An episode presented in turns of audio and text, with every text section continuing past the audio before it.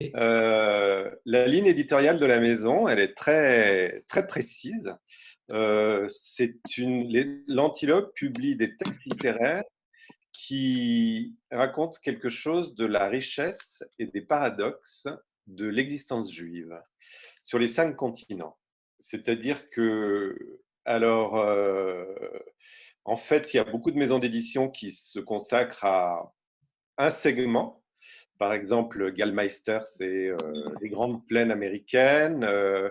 Anne-Marie Métellier, ça, avait commencé avec la, littérature hispanique et brésilienne. Après, elle, a un peu élargi. En ce qui nous concerne, c'est ce qu'on appelle en anglais la Jewish literature. Alors en français, littérature juive, ça ne veut pas dire grand-chose, mais en tout cas, quelque chose qui raconte de l'existence juive avec aucune limite linguistique, c'est-à-dire qu'on peut publier à la fois des textes écrits en français, mais aussi des textes traduits de toutes sortes de langues. Il faut reconnaître de préférence de langues qu'on sait lire, parce qu'on aime bien savoir ce qu'on va publier. Donc, en l'occurrence, moi, je lis en anglais, en allemand, en hébreu et en yiddish, et un peu en italien. Donc, ça faisait fait pas mal de choses déjà.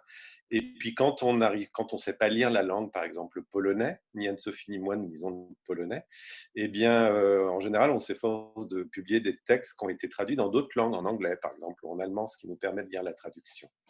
Mais on, on s'engage jamais à l'aveuglette. Il y a parfois des éditeurs qui achètent des droits, même c'est très fréquent, sans même savoir euh, vraiment ce qu'il y a à l'intérieur du livre, qui se fie une fiche de lecture. Nous, on considère que l'identité de la maison, c'est nous. Euh, et donc, on y met toute notre personnalité, nos passions et notre libido, je dirais, au sens littéraire du terme. Et donc, euh, il faut qu'on sache ce qu'il y a dans les livres. Une fois, j'avais entendu une réflexion de, Olivier Cohen, le, grand éditeur qui est patron des éditions de l'Olivier, et qui disait, il faut jamais publier un livre qu'on n'aime pas. Parce que si ça marche, bon, ça marche. Et si ça marche pas, c'est la double peine. Euh, tandis qu'un livre qu'on aime, si ça marche pas, on se dit bah, je suis quand même très très content de l'avoir édité. Tant pis, il n'a pas rencontré son public, etc. Mais quand on publie un livre qu'on n'aime pas et qui marche pas, alors là, c'est l'horreur. Et effectivement, on n'a pas envie de s'infliger ce, cette souffrance. Et, et puis, le catalogue d'une petite maison d'édition, c'est en soi, il n'y a pas que chacun des livres qui est une œuvre d'art. On considère ça notre catalogue comme une construction et une œuvre d'art, en fait, en soi. Donc, il y a deux niveaux d'œuvre d'art. Il y a chaque livre en particulier, et puis le catalogue dans son entier. Et, il nous était arrivé, pour, je vais vous raconter une anecdote, au mois de janvier, on devait publier un livre. On s'était, c'est sans doute une erreur de jeunesse, on avait signé un contrat, euh, Anne-Sophie avait dit, euh, je vois très bien ce qu'on peut faire avec ce livre, et puis finalement, on n'a pas pu faire parce que l'auteur, euh, plus ça allait, plus on, on lui proposait de retravailler et plus il se cabrait.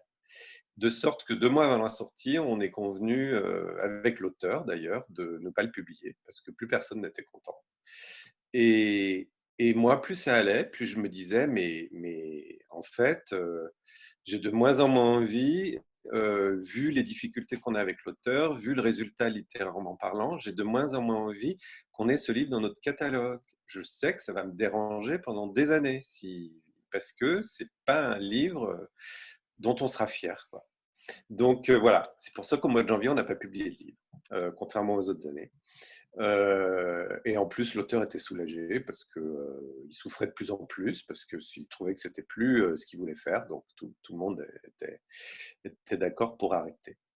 Le, donc, je disais, le, le, catalogue, on le considère aussi comme, comme une construction. Et d'ailleurs, il y a, plus ça va, sans, du tout qu'on en ait eu conscience dès le départ, plus ça va, plus on se rend compte qu'il y a des choses qui se répondent dans notre catalogue. Il y a des textes ou des auteurs qui se répondent euh, les uns aux autres. Et, ça, c'est très plaisant. Alors, il y a peut-être que nous qui, en avons conscience, parce qu'évidemment, on connaît bien les textes, on les a lus euh, entre le moment où on découvre les manuscrits euh, et le moment où on publie un livre. Euh, autant Anne-Sophie que moi, on a lu le texte quatre ou cinq fois, jusqu'à la correction des épreuves. Donc, on connaît très bien nos livres, bien entendu. Mais pour vous donner un exemple, alors des fois c'est des toutes petites anecdotes. On a, publié un livre d'un écrivain américain qui s'appelle Joshua Halberstam, qui s'appelle Une place à table, qui est un très beau livre, un magnifique roman qui se passe dans les milieux chassidiques de New York. Je ne sais pas si vous avez vu récemment sur Netflix la, la série qui s'appelle Unorthodox. Euh, je sais qu'elle a eu beaucoup de succès, donc il y a peut-être certains d'entre vous qui, qui l'avaient lu, qui se passe aussi dans les milieux ultra-orthodoxes, racidiques de New York. Bah, c'est dans les mêmes milieux que se passe ce livre. Et Joshua Alberstam, en fait, c'est un homme qui, c'est un, roman très autobiographique où il raconte euh, son héros, en fait, est fils d'un rabbin chassidique et le héros veut d'abord aller à l'université, puis tombe amoureux d'une jeune fille non juive. Et toute la question est de savoir s'il peut s'autoriser à, à, à convoler avec cette jeune fille non juive Est-ce que c'est pas rompre la chaîne de la transmission et de la tradition, lui qui est fils de rabbi, petit-fils de rabbi, arrière-petit-fils de rabbi, etc. Et Joshua Alberstam nous a dit, vous savez, Alberstam, dans le monde des juifs très orthodoxes, quand je dis je m'appelle Alberstam, c'est comme si en Angleterre je disais je m'appelle Windsor. C'est euh, l'aristocratie des juifs orthodoxes parce que j'ai euh, 12 ancêtres qui ont été des rabbins extrêmement prestigieux et du coup, à ta fois du côté de mon père et du côté de ma mère. Et là, je suis en train de traduire un texte de l'hébreu d'un garçon qui s'appelle Benimer, qui a écrit la biographie d'une rue juive à Varsovie entre les deux guerres, qui paraîtra d'ici un an. C'est moi qui le traduis de l'hébreu. Et à un moment donné, Benimer, où c'est aussi assez personnel ce qu'il écrit, enfin, il part en excursion dans une rue de Varsovie entre les deux guerres. Donc, il est notre guide touristique dans cette rue. Et il dit euh, Je me souviens quand j'étais petit, ma grand-mère m'avait amené chez la femme du rabbin Albert Stam, à côté de Tel Aviv. Voilà. Donc, voilà comment les, les, livres se répondent, se répondent dans notre catalogue. Ça, c'est le tout petit clin d'œil. Et le, des clins d'œil beaucoup plus importants, évidemment, c'est que bah, parfois, au début où on a commencé à publier, il y, a des, il y a des gens qui nous ont dit, qui ont, ont, fait des critiques. Vous savez, dans un pays comme la France, quand on dit qu'on va publier de la littérature juive, tout de suite, on risque d'être traité de communautariste. Et il y a des gens qui ne sont pas privés pour le faire. Nous, on a laissé parler. D'abord, les gens qui nous connaissaient, ils savaient que ce ne serait pas le cas parce qu'ils savaient que autant Anne-Sophie que moi, nous sommes des gens, des juifs très ouverts et, euh, que ce qui nous intéresse, c'est, plus d'avoir un regard juif sur le monde que, d'avoir une littérature communautaire, bien entendu, et qu'on considère que justement la singularité de l'existence juive a quelque chose à dire du monde dans son universalité. Après tout, Isaac Bashevis Zinger, il a réussi à intéresser le monde entier avec dix numéros d'une rue juive de Varsovie, de la rue Krochmalna. Quoi. Et il a raconté ça toute sa vie. Et puis quelques numéros de Brooklyn aussi, enfin, ou de Manhattan. Il a raconté ça toute sa vie et ça a passionné le monde entier. Donc, euh, on n'est jamais autant universel que lorsqu'on parle de sa singularité, finalement. Et, qu'on l'habite bien, sa, singularité. Et donc, là, là où les, les, textes se répondent dans notre catalogue aussi, c'est que euh, l'existence juive, on l'apprend par, euh, par tous les bouts, en fait. Donc, on l'apprend de manière assez classique quand on publie euh, Israël Joshua Zinger, qui est le, le frère aîné, un, grand écrivain yiddish qui était le frère aîné de Isaac Bashevis Zinger, justement, du, prix Nobel de littérature. On a publié deux, deux livres de lui, un roman euh, qui s'appelle Et Wolf, fils de Hersch, devint Willy, et un autre, un recueil de nouvelles qui s'appelle Printemps et autres saisons. Bah, euh, Israël Joshua Zinger, c'est euh, un écrivain à l'écriture relativement classique, un très bon raconteur d'histoire, euh, mais on est de plein pied dans la vie des Juifs de Pologne entre les deux guerres ou des Juifs émigrés aux États-Unis à, la même, époque, avant ou, après la, Première Guerre mondiale. Donc c'est de la très belle littérature, mais assez qui, qui sort pas, euh, enfin qui, est pas, euh, qui sort pas euh, de, on n'est pas surpris par cette littérature, disons. En revanche, et, on est vraiment dans la situation du juif minoritaire, que ce soit en Pologne ou aux États-Unis, de, minoritaire au sein d'une culture majoritaire. Voilà. En revanche, quand on publie Daniela Carmi, qui dont on a publié un roman drôle, un peu loufoque, qui s'appelle euh, la famille Yassine et Lucie dans les cieux. Daniela Kermi, c'est une écrivaine israélienne. Euh, à titre personnel, elle est d'extrême gauche. Pour vous donner une idée, quand euh, des, groupes juifs de Jérusalem ont voulu l'inviter après la sortie de son livre, des groupes francophones Elle habite à 30 km de Jérusalem. Hein. Des groupes francophones ont voulu l'inviter à Jérusalem pour présenter son livre. Elle a refusé en disant Tant que Jérusalem-Est sera occupée par l'État d'Israël, je refuse d'y mettre les pieds. Hein, pour vous dire combien elle est d'extrême gauche. Et, euh,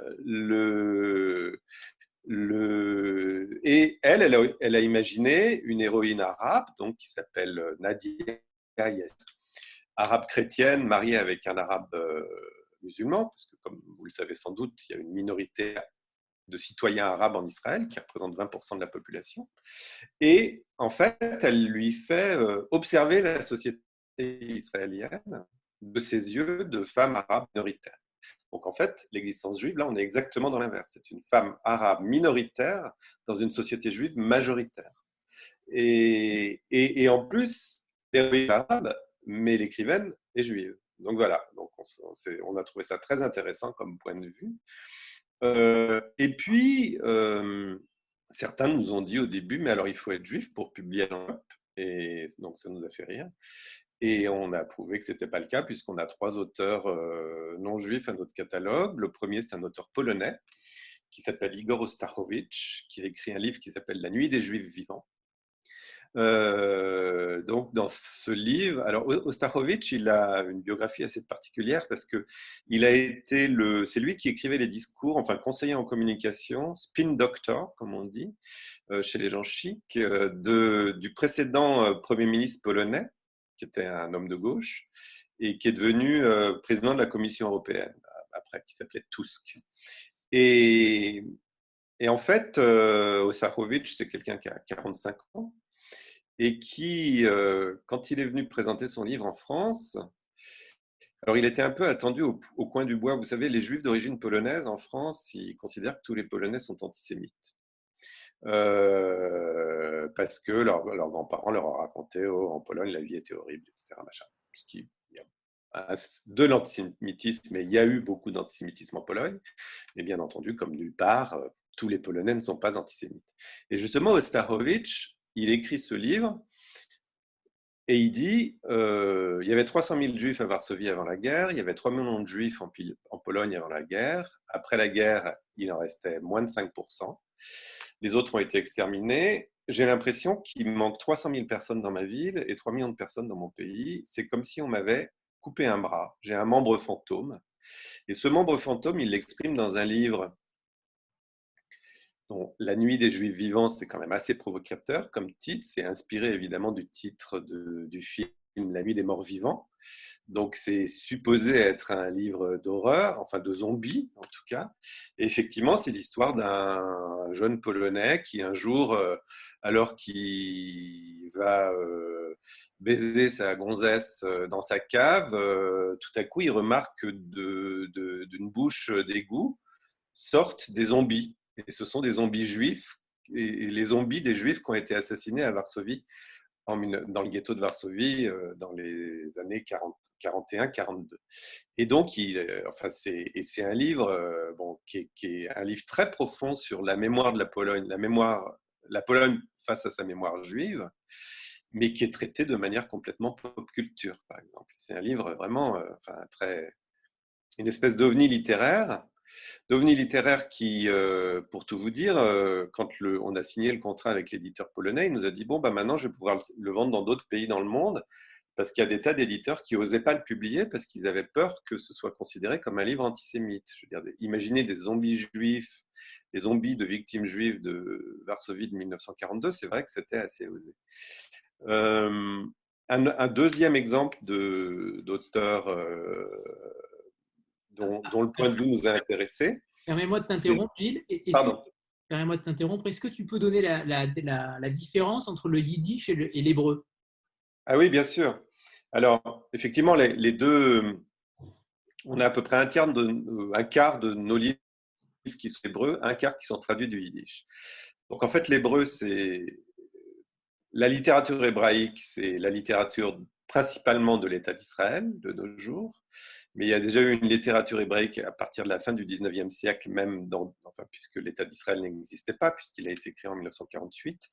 La littérature hébraïque moderne a commencé à la fin du 19e siècle, mais nous, la littérature hébraïque qu'on publie, c'est de la littérature hébraïque contemporaine. Donc général, ce sont des écrivains israéliens, qu'ils vivent en Israël ou qu'ils vivent ailleurs. D'ailleurs, on a un auteur qui vit à Londres depuis une dizaine d'années, mais qui est né en Israël et qui a passé les, 25 premières années de sa En fait, Yiddish, c'est la qui a été parlé depuis. Alors, l'hébreu, c'est la langue de l'Israël, mais au départ, ça a été la langue de la Bible. Et c'est la langue religieuse des Juifs depuis euh, 2-3 000 ans. Et qui, a été remise au bout du jour comme langue, euh, langue d'un pays, enfin d'abord d'une population puis d'un pays, à partir du début du XXe siècle en Palestine et puis dans l'État d'Israël, devenu l'État d'Israël. Voilà, donc c'est une langue à la fois très ancienne et très moderne, c'est-à-dire qui, a 3000 ans et, qui, est renaît de ses cendres euh, et qui a donné lieu à une littérature contemporaine tout à fait étonnante. Et le yiddish, en fait, c'est la langue des Juifs d'Europe depuis l'an 1000 à peu près, qui a été, qui a connu sa, qui a été parlé un petit peu partout en Europe, de, des pays baltes jusqu'à Amsterdam et Venise au sud, en fonction, pas toujours de la même manière, enfin de manière aussi intensive dans, dans toutes les parties de l'Europe à toutes les époques, mais qui a surtout connu un âge d'or dans l'Empire russe et en Roumanie à partir de la fin du 19e siècle. Et la littérature yiddish moderne, en fait, est née dans l'Empire russe principalement, c'est-à-dire en Pologne, en Ukraine, en Biélorussie et en Roumanie. Et, après, elle s'aimait à partir de 1880 dans, aux États-Unis, euh, en Palestine, euh, un peu en France, en Allemagne, en Belgique, enfin en Europe occidentale et en Amérique du Sud. Et donc, euh, les, livres que l'on publie de littérature, mais c'est une, en fait, c'est une langue qui a connu un très fort déclin à partir de la Seconde Guerre mondiale, puisque les trois quarts des victimes juives du génocide étaient yiddishophones. Et donc, la littérature yiddish moderne elle se développe à partir de 1860, mais elle décline à partir de 1945, puisque et elle est encore vivante jusque dans les années 60, disons. Et donc, euh, les livres qu'on publie, c'est plutôt des livres qui ont été écrits entre les deux guerres, des livres yiddish qui ont été écrits soit avant la Première Guerre mondiale, soit entre les deux guerres. Voilà, pour ce qui est de la littérature yiddish. Effectivement, c'est deux, deux sources importantes pour nous. Il se fait que moi, je lis les deux langues, euh, je traduis même des deux langues. Anne-Sophie, elle est familière des deux langues aussi, même si elle n'est pas fluente, disons. Euh, donc, euh, c'est vrai qu'on a un atout par, par rapport à d'autres éditeurs français, c'est qu'on a un accès direct à ces textes, qui est rarement le cas des autres éditeurs français, qui sont, il est très rare qu'ils lisent soit l'hébreu, soit l'yiddish. Euh, et moi, j'étais dans,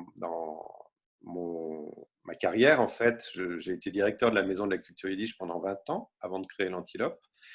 Et la Maison de la Culture Yiddish, euh, il y a la plus grande bibliothèque Yiddish d'Europe à l'intérieur, qui fait 40 000 volumes. Et donc, je connais très bien les chefs-d'œuvre qui ne sont pas encore publiés en français. Je me réserve que petite surprise pour les années prochaines. Donc, j'en étais en fait à, notre auteur franco-libanais qui s'appelle Sabil Goussoub, dont on a publié un, titre qui un texte qui s'appelle Le nez juif, il y a deux ans, et dont on publiera le deuxième roman, c'était son premier roman, le deuxième roman euh, fin août, qui s'appelle Beyrouth entre parenthèses. Euh, et en fait, Sabil Goussoub, son, son, premier roman, Le nez juif, donc lui, il est franco-libanais. Il est né en France de parents libanais chrétiens qui ont fui la guerre civile en 1976 et qui se sont installés à Paris. Mais il a, euh, il où il avait ses grands-parents à Beyrouth, enfin au Liban, ses oncles, ses tantes, etc. Donc il, est, il a vraiment vécu à cheval entre les deux pays. Et même à un moment donné, il était allé vivre à Beyrouth. Et il est très attaché, il se sent libanais, tout autant qu'il se sent français. Et son premier roman, Le Nez Juif, il disait, en gros, il partait d'une d'un truc où il disait c'est bizarre, mais je suis arabe, mais j'ai un gros nez, et donc tout le monde me prend pour un juif. Euh, et à partir de cette espèce de boutade qui est presque un, cliché antisémite, ça l'amène à poser de profondes questions d'identité. C'est-à-dire, qu'est-ce que c'est que d'être en permanence pris pour autre chose que ce que l'on est et qu'est-ce que c'est que cette assignation identitaire? Est-ce qu'on ne peut pas être justement autre chose que ce qu'on est né? Et donc, c'est un livre qui a bien marché. Enfin, il a eu un, un, bon succès de premier roman.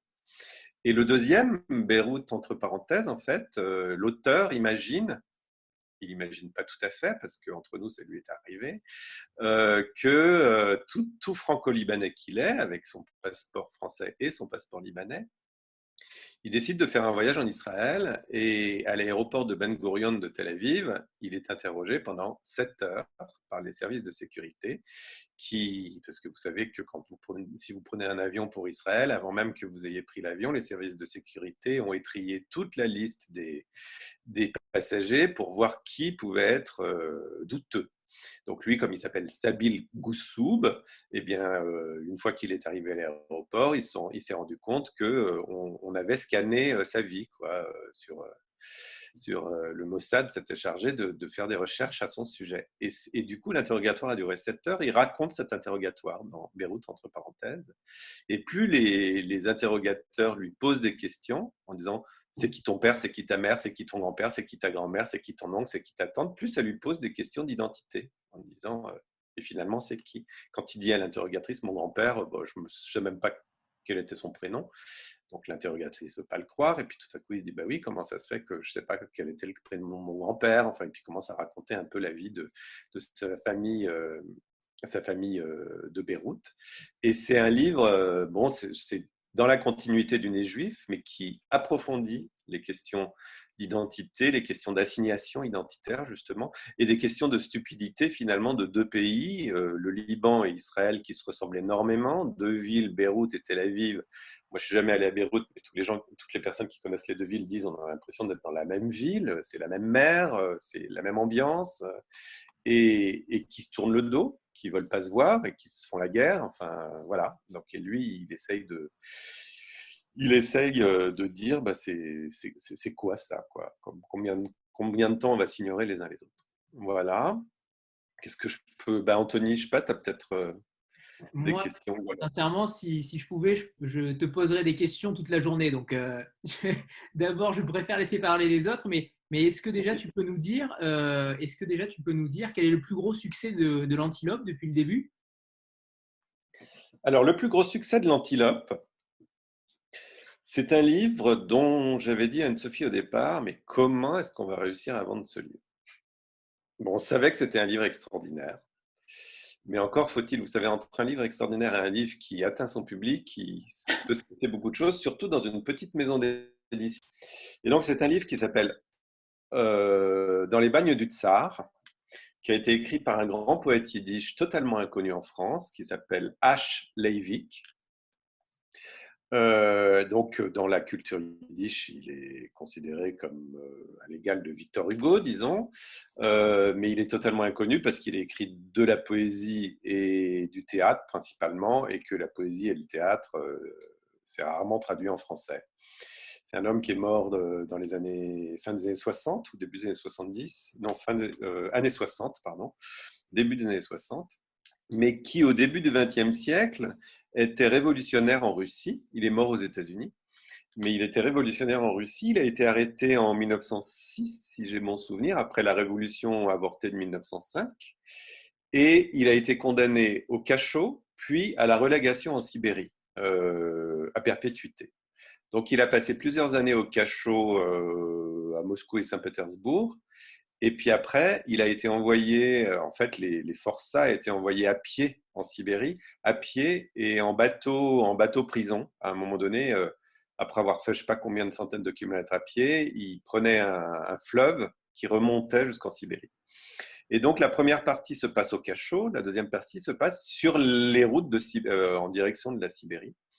C'est un témoignage extraordinaire sur, euh, sur l'époque, sur euh, l'incarcération. Euh, il y a beaucoup de scènes qui se passent dans un cachot où il y a, il y a huit, huit, huit prisonniers, quatre politiques et quatre droits communs. Donc il y a énormément de discussions sur qu'est-ce que c'est que d'être, de tuer un homme. Est-ce que c'est donc évidemment les politiques qui considèrent qu'ils sont les, nobles, quoi, parce qu'ils ils ont voulu défendre une cause, en l'occurrence le socialisme ou l'anarchisme à l'époque, et ils regardent euh, les droits communs comme des criminels parce qu'il y a celui qui a celui qui a, qui a, tué euh, une femme pour lui voler son pain euh, ou des choses comme ça. Et puis finalement, les, criminels, ils disent, mais vous trouvez ça mieux, vous, d'envoyer euh, les gens au casse-pipe pour, euh, pour vos idées, etc. Enfin bon, il y, a des, il y a des conversations absolument passionnantes, à la fois sur l'engagement, sur, euh, sur l'humaine condition. Enfin, c'est un livre magnifique. Et ce livre a rencontré d'abord les journalistes et les libraires et son public, et on en, a, on en est à plus de 4000 exemplaires vendus. Il est paru en avril de l'année dernière, donc en un an. Ça a été euh, le livre qu'on a le mieux vendu jusqu'à maintenant, mais il, continue à, très bien se vendre. Et, celui-là, je pensais que dans les objectifs commerciaux, j'avais mis 1500 exemplaires. Et donc, c'était la bonne surprise. Et, on est très heureux parce que parce que c'est un texte qui mérite et un écrivain, un grand écrivain qui mérite d'accéder à une certaine notoriété.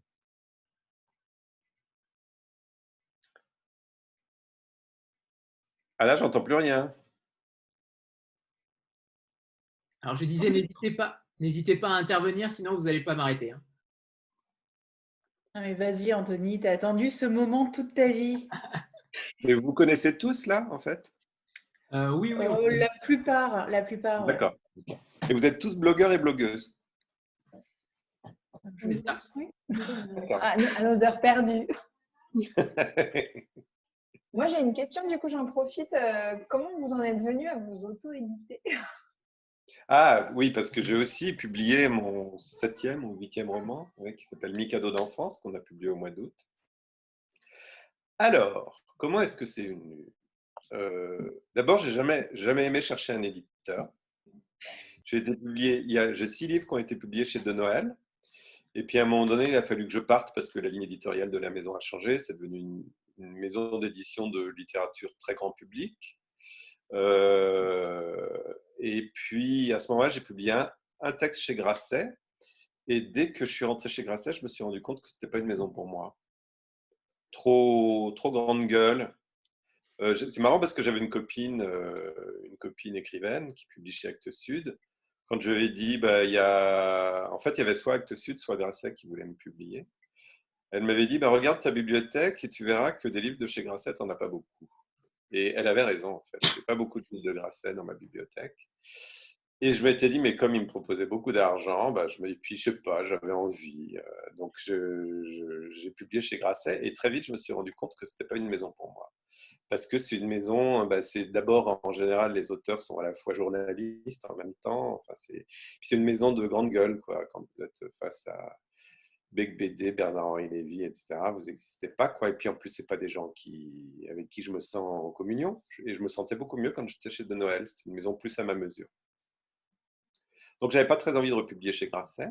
Je suis pas sûr que Grasset avait très envie de me republier non plus, d'ailleurs. Et, euh, et puis après, bah, je parlais avec deux, trois éditeurs, et puis à chaque fois, il y avait quelque chose qui n'allait pas. Et puis, Anne-Sophie, comme elle, lit tous mes textes, de toute façon, à un moment donné, elle m'a dit, mais tu sais, euh, moi, j'aimerais quand même beaucoup euh, publier ce livre. Donc, je me suis fait tirer l'oreille jusqu'au moment où, où ma copine, l'écrivaine Cécile Weisbrot, je lui en ai parlé, j'hésite, je sais pas, machin. Elle m'a dit, mais attends, euh, t'es dingue, t'as la possibilité de tout maîtriser, tu te rends pas compte, tu te souviens pas comme c'est pénible d'être publié par un autre éditeur parce qu'on sait pas ce qui se passe, il nous cache plein de choses, on n'a pas la maîtrise des choses et tout. Toi, tu peux avoir cette maîtrise, pourquoi t'hésites T'es complètement ridicule. Et, et ça m'a convaincu, en fait. Et j'ai pas du tout regretté. Effectivement, c'est c'est beaucoup plus tranquillisant, en fait parce qu'on a, bah, comme je vous disais au départ, surtout quand vous êtes dans, dans, une petite maison, c'était différent, mais dans une grande maison, bon, c'est une très grande maison, de Noël, c'était une relativement grande maison aussi. Vous savez pas ce qui se trame derrière vous. C'est-à-dire qu'il y a bien des moments où vous vous rendez compte que ben, la maison d'édition, vous avez beau lui dire tiens, ce serait pas mal de sensibiliser euh, telle librairie, tel festival, tel, euh, tel journaliste, on sent que ça résiste un peu. Et puis, la raison pour laquelle ça résiste, c'est qu'ils ont misé sur un autre cheval pour ces gens-là, quoi. Et vous, vous le savez pas.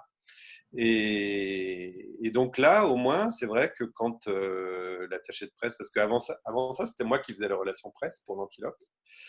je commençais à avoir un peu trop de travail, et donc ça a été l'occasion qui a fait le larron. On a pris une attachée de presse pour, euh, pour mon roman, parce qu'évidemment, je n'allais pas, j'allais pas assurer la promo de, de, mon roman, mon propre roman, en disant euh, je vous conseille de lire un livre formidable. L'auteur s'appelle Lino Rosier. Et, euh, ça aurait été loin, on aurait poussé le vice jusqu'au bout là. Voilà. Et donc, l'attachée de presse, elle me disait, ben voilà, j'ai eu une telle au téléphone, ça lui a pas plu. Je dis, ok, ça lui a pas plu, très bien. Enfin, voilà, j'avais, j'avais les réponses, quoi. Tandis que les attachées de presse dans les maisons, souvent, elles te disent, oui, machin, elle l'a pas encore lu et tout, alors que la, journaliste lui a dit, euh, j'aime pas du tout le livre de, ton auteur, quoi. Elles, hésitent à vous dire la vérité. Et, euh, et là, au moins, euh, enfin, en tout cas, peut-être que je l'avais mise à l'aise et elle n'hésitait pas à me dire. Donc, on, ça évite d'avoir des faux d'espoir. On, se dit, OK, d'accord, bah, cette piste, tant pis. Et puis, et puis voilà, quoi. Donc, c'est plus simple, en fait. Mais c'est aussi un livre qui correspondait à la ligne éditoriale de la maison d'édition. Mm. Ah, bah sinon, on ne l'aurait pas publié. Mm. Et effectivement, en fait, une des, une des choses qui a fait que Anne-Sophie m'a convaincu, c'est qu'elle m'a dit écoute, on est pile dans notre ligne éditoriale. C'est exactement ce qu'on veut faire. Mm. Donc, euh, et c'est vrai. Alors pour ceux qui l'ont pas lu, pour ceux qui l'ont pas lu, c'est un, ouvrage quand même très particulier. Est-ce que tu peux en parler euh, davantage? En fait, je raconte une anecdote qui m'est, enfin une anecdote, un événement qui m'est arrivé quand j'avais 12 ans, où euh, j'ai été viré de mon collège pour antisémitisme. C'est-à-dire que c'était moi l'antisémite, hein, je précise. Donc euh, c'est vrai que 40 ans après quand je suis traducteur d'hébreu, d'yiddish, euh, éditeur à l'Antilope, ancien directeur de la Maison de la Culture yiddish, ça peut surprendre. Et voilà, je raconte cette anecdote. Évidemment, si je le raconte en 200 pages, c'est que la réalité est beaucoup plus complexe que ce que j'ai résumé en, une phrase. Mais euh, c'était aussi, euh, d'abord, c'est un événement qui m'a absolument traumatisé. Le, je pense que la phrase un peu climax de ce livre, c'est quand la mère du narrateur devant le conseil de discipline dit euh, à l'administration du collège et aux profs, euh, enfin qui, sont réunis dans une espèce de, tribunal stalinien, euh, comment voulez-vous que mon fils soit antisémite alors que mon père a été assassiné à Auschwitz? Voilà, ça résume aussi pas mal le grotesque de la situation. Et donc ça me permettait à la fois de revenir sur les années 70, qui sont des années assez particulières parce que en fait, il y a eu un creux dans la. Bon, je parle beaucoup de la mémoire du génocide. Hein. Euh, moi, effectivement, j'ai mon grand-père qui a été assassiné à Auschwitz, mais pendant toute mon enfance, j'étais incapable de me faire des images de ce que c'était que la déportation. Je savais que mon grand-père avait été déporté, qu'il n'était pas revenu, mais j'étais incapable de comprendre que c'était que Auschwitz, que c'était que la déportation, ce que c'était que, un, camp, comme Auschwitz, ce que c'était qu'une chambre à gaz. Enfin, mon grand-père n'a pas été gazé, mais euh, un fond crématoire. Enfin voilà, euh, tout ça quoi. Et pourquoi euh, et dans quelles circonstances. Enfin bon. Et donc ça m'a beaucoup perturbé. Et alors quand en plus j'ai été traité d'antisémite, c'était horrible quoi. C'était la faute impardonnable. Et mm, donc, ça m'a permis de revenir sur euh, cet épisode. Et puis, oui, donc, ce que je disais, c'est que les années 70, finalement, le, la mémoire du génocide des Juifs euh, a refait surface à la fin des années 70, avec les Klarsfeld notamment, qui ont publié le mémorial de la déportation des Juifs de France en 78, qui était l'annuaire de tous les Juifs déportés de France, et dont ma mère a dit, quand elle a reçu cet annuaire, elle a dit, c'est la pierre tombale de mon père. Euh, elle n'avait jamais vu dans un document avant ça le nom de son père avec écrit euh, déporté à Auschwitz, mort, euh, assassiné, etc. Donc c'était la première fois qu'elle avait une preuve tangible que son père avait été. Avant ça, c'était des papiers administratifs lui disant bah, s'il n'est pas revenu, c'est qu'il doit être mort. Euh. et puis, comme on ne sait pas où il est mort, on considère qu'il est mort à Bonne-la-Rolande le 30 juin 1942. Et à Bonne-la-Rolande le 30 juin 1942, c'était le dernier jour où on savait qu'il était vivant, puisqu'il est monté dans un train en direction d'Auschwitz. le paradoxe, c'est qu'il était mort le dernier, jour, on était sûr qu'il était vivant, ce qui est complètement délirant. Euh, et, depuis, en fait, Robert Banater a fait changer la loi. Et quand il était ministre euh, garde des Sceaux, et il a autorisé les gens à faire mettre euh, mort, même si on n'avait pas la date de la mort, etc., mort à Auschwitz ou mort à Sobibor ou mort à, à Maïdanek, etc. voilà, donc je raconte cette histoire qui est, qui est très intime, en fait, et, mais qui est aussi un paradigme des années 70 en France, de, de ce que c'était que cette mémoire mal digérée, et aussi de, de l'attention qu'il pouvait y avoir chez mes parents. Mon père n'était pas juif, ma mère était juive orpheline, et c'était, il y avait parfois quelques tensions autour de ces sujets, des espèces de des espèces de concurrence de la souffrance aussi, où ma mère considérait que pire que les souffrances qu'elle avait endurées, ça n'existait pas. Donc mon père n'avait pas tellement le droit de souffrir en sa présence, même si lui-même avait, comme tout être humain, ses propres souffrances. Et y compris, il était enfant pendant la guerre et ça n'avait pas été drôle pour lui, même si ses parents n'avaient pas été persécutés et qu'il et que, n'avait pas risqué sa vie. Donc voilà.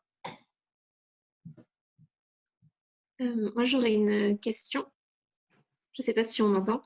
oui, oui, très bien. Oui. Alors, du coup, bah, vous êtes auteur, vous êtes éditeur, vous êtes aussi traducteur. D'après ce que j'entends, vous êtes aussi un, très grand lecteur. Et du coup, je me demande, en fait, à quoi, à quoi ressemble une de vos journées de travail et surtout comment vous, comment vous jonglez entre toutes ces casquettes? Oui, bah, c'est pas toujours évident.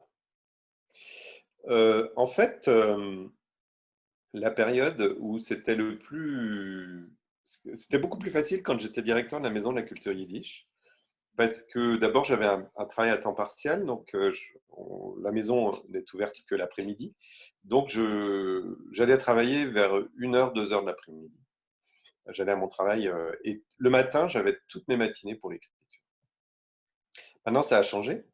Euh, donc j'arrivais à assez bien faire euh, la séparation et j'avais dit au, à mon staff, euh, sauf si la maison brûle, je suis là tous les jours à 1h de l'après-midi, donc on ne me dérange pas le matin. C'est vraiment exceptionnel. Et maintenant, c'est plus compliqué parce que quand on dirige une maison d'édition, la première chose qu'on a envie de savoir le matin, c'est combien de livres on a vendu la veille.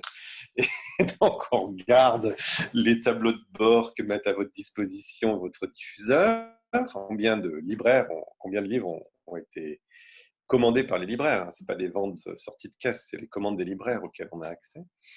Et puis, c'est euh, bah, dès 9h euh, du matin, un journaliste qui demande une iconographie, euh, un blogueur qui demande un service de presse. voilà, enfin, c'est le, le, quotidien d'une maison d'édition. Comme on n'est que deux, on se partage la tâche. Donc, c'est plus difficile de s'extraire en disant tous les matins, j'écris. Et là-dessus, j'ai décidé aussi d'être traducteur. Or, je ne suis pas. Euh, c'est-à-dire que rien que pour l'antilope, je, l'étais déjà avant, mais pour l'antilope, j'ai traduit le, les deux romans de Rachel Chavita, une auteure israélienne qu'on a publié. J'ai traduit un texte qui s'appelle Freud à Jérusalem de Eran Rolnik, qui est l'histoire de l'introduction de la psychanalyse en Palestine juive entre les deux guerres. J'ai traduit de l'anglais parce que l'auteur préférait qu'on le traduise de l'anglais. Et puis euh, là, je suis en train de traduire euh, le livre de Bénimer, dont je vous ai parlé tout à l'heure, qui est la biographie d'une rue juive de Varsovie. Donc en l'espace de l'Antilope à 4 ans d'existence, et puis j'ai traduit quatre livres pour l'Antilope, ce qui, si je compte bien, fait un livre par an. Euh, donc, et je me rends compte que, mais ça je l'ai toujours su, que quand je traduis, je ne peux pas écrire. Et quand j'écris, je ne traduis pas. C'est-à-dire que ces deux si j'avais 10 heures par jour, ce serait peut-être possible. Mais ces deux activités, bon, la traduction, c'est pas de la création, enfin, c'est plus passif que l'écriture. Et d'ailleurs, en ce moment, euh, bon, il, y a, beaucoup de, mes copains écrivains qui me disent j'arrive pas à écrire. Moi, j'arrive pas à écrire non plus pendant le confinement. Mais en revanche, je traduis euh, une heure et demie par jour euh, parce que on se met devant son ordinateur, on se dit où j'en suis, ok, d'accord, et puis on traduit. Donc, ça demande de l'énergie, mais ça demande pas de, de l'action. Tandis que l'écriture, ça demande énormément d'énergie et il faut être actif dans l'écriture. On est créatif. Dans la, dans la traduction, on est moins créatif. Donc, ce n'est pas le, la même démarche, mais les deux demandent malgré tout une énergie, une énergie d'écrivain, quoi, parce que traduire, c'est aussi être écrivain. Et donc, euh, j'arrive pas à faire les deux à la fois, donc j'alterne. Et là, je ne me suis pas remis à l'écriture tant que je traduis le livre de Bénimer, je ne me suis pas remis à l'écriture d'un nouveau roman. Je suis allé regarder, un, j'ai jeté un œil à votre site internet et j'ai trouvé un truc qui m'a beaucoup amusé, c'est la publication des chiffres. j'ai été assez bluffé, je n'ai jamais vu ailleurs dans un monde où on a tendance à, à cacher et forcément on a toujours des ventes florissante, euh, euh, mmh. parce que ça ne se fait pas de dire qu'on s'est planté. Il faudra encore définir d'ailleurs ce qu'on s'est planté ou ce qu'est un livre réussi, vous l'avez dit tout à l'heure.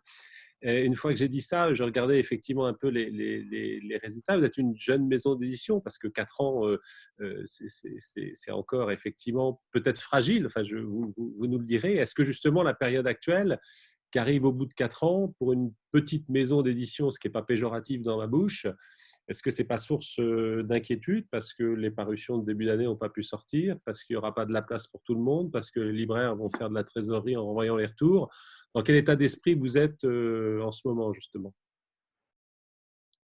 Alors, bah, une petite maison d'édition, c'est un violon sur le toit. Quoi. On est en équilibre en permanence.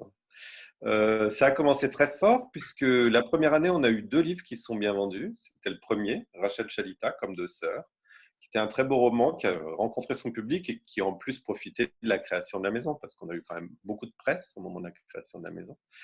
Et puis un, magnifique texte écrit par un adolescent dans le ghetto de Vilnius en 1941-43, qu'on a publié sous le titre Entre les murs du ghetto de Vilno, euh, qui est un journal intime qui est de la force du journal d'Anne Frank, mais dans le contexte d'un ghetto de l'Est de l'Europe. Donc ces deux livres se sont plutôt bien vendus. Donc, en plus, la première année, vous savez, euh, vous n'avez que six mois de retour, parce que les six premiers mois, vous n'avez pas de retour. Donc, en fait, on a fini l'année, euh, était bien content, quoi, c'était bien passé, on avait fait un, bon démarrage. Puis l'année d'après, c'était les élections présidentielles. Ah.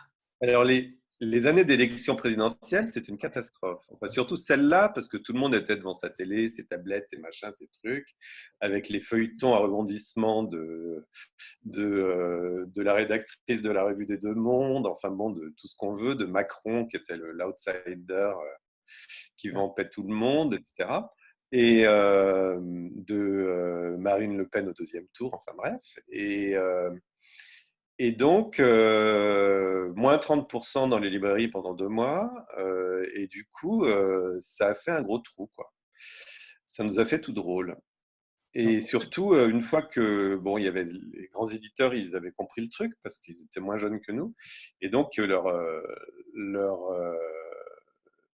leur blockbuster, ils les avaient réservés pour la rentrée littéraire. Donc la rentrée, on n'a pas fait une très bonne rentrée non plus parce qu'il y avait beaucoup plus de concurrence. donc on a eu déjà un bas là. Et puis après, heureusement, euh, on a continué à, creuser notre sillon. On a réemprunté de l'argent, en fait, à ce moment-là. On a commencé à creuser notre sillon, euh, continuer. Et tout le monde nous disait, mais avec le travail sérieux, parce que nous sommes, nous sommes des, chevaux de la bourre, Anne-Sophie et moi. Hein. c'est pas... si, on, si on veut nous comparer, par exemple, à, au tripode, ou bah, le tripode, c'est quelqu'un qui... Pardon? Qui seront bientôt avec nous.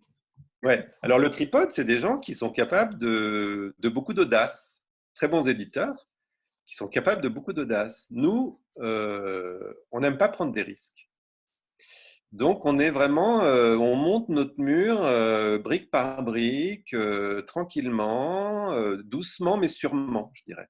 effectivement, les gens qui nous observaient, ils nous disaient, mais vous, c'est, ça va un jour, ça va exploser. Il suffit d'attendre que ça explose. Quoi. Mais vous êtes en train de construire toutes les bases pour faire un travail vraiment sérieux. Et effectivement, au bout de quatre ans, on se rend compte qu'on a pris notre place dans le paysage, que les gens qui nous disaient au départ, euh, c'est de la littérature communautariste, nous disent, euh, vous êtes une maison de littérature à part entière. Euh, les, il y a 95% des gens qui sont dithyrambiques sur notre charte graphique et 5% qui nous disent qu'ils ne l'aiment pas du tout. Et, du coup, les gens nous disent, on vous voit dans toutes les librairies, ce qui n'est pas toujours le cas, parce que c'est le cas de personne, mais c'est vrai que quand on voit un livre de l'antilope, on, a l'impression que l'antilope est partout, parce que c'est une charte graphique très, très repérable. Donc, euh, du coup, l'année 2019 a été très bonne, euh, notamment grâce au livre euh, Dans les bagnes du Tsar et grâce à mon roman qui s'est bien, bien vendu. J'ai aussi eu la chance d'être invité à l'émission On n'est pas couché fin août, une semaine après la sortie, ce qui a donné un coup de boost évidemment au roman. Et vous savez, quand vous passez, j'avais jamais, j'avais pas cette expérience, j'ai compris ce que c'était qu'un média de masse, quoi. Parce que le monde des livres, même Télérama, qui est très prescripteur, c'est pas une émission de télé vue par 2 millions de personnes. Ça n'a rien à voir. Le lendemain, les gens vous reconnaissent dans la rue. Ça dure trois jours, hein, heureusement. Mais, c'est. Et puis, pendant quelques jours, j'avais envie de dire aux gens, mais vous savez, je ne suis ni plus bête ni plus intelligent qu'il y a trois jours, hein, je vous rassure tout de suite.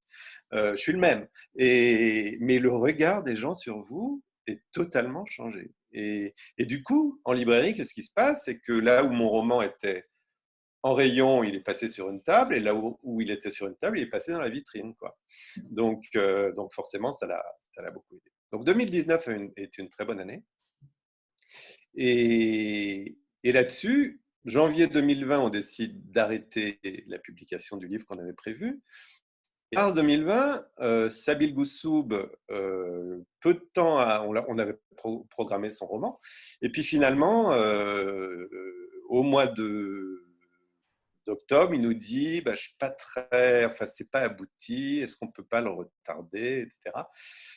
Donc, on l'a retardé à la rentrée. On a bien fait parce que son roman est, beaucoup mieux maintenant. Euh, mais on n'a rien publié en mars. Donc, au début, on s'est dit c'est la catastrophe. Une maison qui publie cinq livres par an, on, en a déjà deux de moins. Euh, Et puis finalement, cette catastrophe s'est avérée être une bénédiction parce que vous avez les éditeurs qui ont publié en mars, bah, ils ont leurs livres coincés dans des librairies fermées depuis un mois ou un mois et demi.